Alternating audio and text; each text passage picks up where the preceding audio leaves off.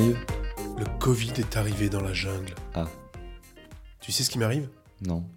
Je suis passé complètement au télétravail. Donc tous les jours, je suis en réunion ou en formation, en vidéo, dans des tas de logiciels. Enfin, tu vois quoi, c'est l'enfer. Ouais, je vois le genre. T'es derrière un Teams avec une seule webcam et euh, tu dois écouter la personne qui parle et qui présente des slides. C'est sûr que je suis très très très très loin d'une émission de TV. T'as pas un outil qui permettrait de transformer ça, tu sais, en quelque chose où t'as envie de regarder, il se passe des trucs, t'as plusieurs caméras. Enfin, non, ça n'existe pas ce genre d'outil, j'imagine. Eh bien si. Maintenant que tu m'en parles, je pense à un outil. Cite-moi trois lettres. A, B, C. Raté, c'est OBS. L'outil dont je vais parler aujourd'hui, ça s'appelle OBS. Alors OBS, c'est quoi? C'est en fait un banc de montage. En fait, à la base, c'était utilisé plutôt pour les streamers, les gens qui font des jeux vidéo, tu vois Ceux qui s'amusent avec des webcams à euh, se filmer et en même temps à commenter des parties de jeux vidéo. Ça te parle ça? Ouais, et après que tu mets ça sur euh, Facebook par exemple. Sur Facebook ou sur YouTube par exemple. Alors Facebook, c'est déjà un truc de, de old school un petit peu, mais bon, ok. Je suis le vieux singe. Excuse-moi.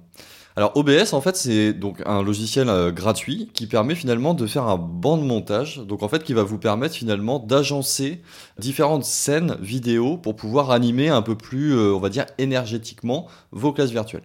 Euh, je comprends pas très bien ce que tu veux dire, c'est-à-dire? Alors j'explique rapidement. OBS en fait c'est un logiciel que vous installez sur votre ordinateur. Une fois qu'il est installé sur votre ordinateur, vous allez créer ce qu'on appelle des scènes. Une scène, c'est quoi? C'est globalement un écran sur lequel vous allez pouvoir incruster des webcams, des fenêtres d'applications ou de logiciels, etc., etc. Donc en fait, vous allez créer différentes scènes et vous allez pouvoir switcher entre les scènes. Je te prends un exemple pour que ce soit un peu plus concret. Demain, tu fais une classe virtuelle. Tu veux changer du traditionnel, euh, je partage mes slides avec Zoom ou avec Teams et euh, tout le monde regarde les slides et personne s'intéresse à ce que à toi, à ton image, euh, via la webcam.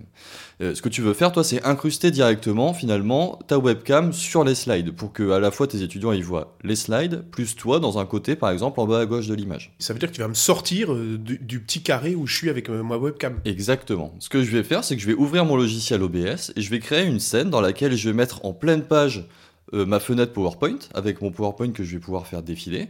Et puis en bas à gauche, je vais paramétrer une petite fenêtre dans laquelle il y aura la webcam. D'accord, ça veut dire qu'on pourra regarder et mes slides et moi qui parle en même temps. Exactement. En fait, à l'image, on aura à la fois les slides et toi incrusté par-dessus tes slides, par exemple. Ah, mais c'est génial ça T'as pas un autre exemple? Si, j'en ai un autre. Demain, par exemple, tu veux expliquer des équations euh, mathématiques. Alors aujourd'hui, pour expliquer des équations mathématiques en classe virtuelle, c'est un peu compliqué. Tu es obligé d'utiliser le tableau blanc de Zoom, de WebEx ou de Teams. Tu vois le genre. C'est pas forcément évident à prendre en main, sauf si à la limite on a une tablette graphique. Si on n'a pas de tablette graphique, on peut par exemple brancher une deuxième webcam sur son ordinateur et mettre cette webcam euh, au-dessus de son ordinateur pour que ça filme le bureau. Et en fait, sur le bureau, vous allez mettre une feuille de papier blanc et vous allez écrire avec votre stylo comme si vous écriviez vos équations. Ça veut dire que tu auras une deuxième webcam, je pourrais écrire mes équations comme si j'avais euh, du papier, quoi. Et, puis mes, mes, apprenants vont voir directement ce que j'écris. Exactement. Et dans OBS, c'est super parce que vous pouvez créer une scène, par exemple, où vous avez, comme tout à l'heure, l'exemple de tout à l'heure, le PowerPoint et votre petite image en bas à gauche, et une deuxième scène dans laquelle vous avez toujours votre petite image en bas à gauche, mais au lieu que ce soit votre PowerPoint, bah, c'est votre deuxième webcam qui filme votre euh, feuille de papier avec ce que vous écrivez dessus. Et vous pouvez, vous, en tant que formateur, switcher de l'un à l'autre. D'accord. Donc les usages de Souti, c'est vraiment euh, l'animation de classe virtuelle, un petit peu en mode plus euh, télévisuel, je dirais. C'est ça, c'est un peu pour changer du traditionnel, je partage mes slides, et puis je passe sur mon navigateur pour faire une activité, et puis je reviens sur mes slides via le partage. Enfin voilà, on veut sortir finalement du traditionnel euh, partage classique via les outils de classe virtuelle et donner un petit peu de dynamisme à tout ça. Mais Clément, ça doit être difficile à utiliser, non? Eh ben pas tant que ça en fait. C'est un outil déjà donc qui est, gratuit que vous pouvez télécharger sur votre ordinateur et euh, comme il est entièrement gratuit, déjà vous pouvez un petit peu vous exercer. Il y a beaucoup de tutoriels en ligne et j'en mettrai dans la description et sur le site web rendez-vous interdigital.com. Mais au-delà de ça, en fait, une fois que vous avez ouvert votre logiciel, créer les scènes, certes, ça va vous prendre un petit peu de temps, mais une fois qu'elles sont créées, elles sont dans le logiciel. Donc en fait, quand vous revenez et que vous rouvrez le logiciel, vos scènes sont toujours là. Moi, par exemple, j'ai plusieurs scènes. La première, c'est ma webcam en plein écran. Facile. Ma deuxième scène, c'est un PowerPoint en plein écran et ma webcam qui me filme moi en bas à gauche en tout petit.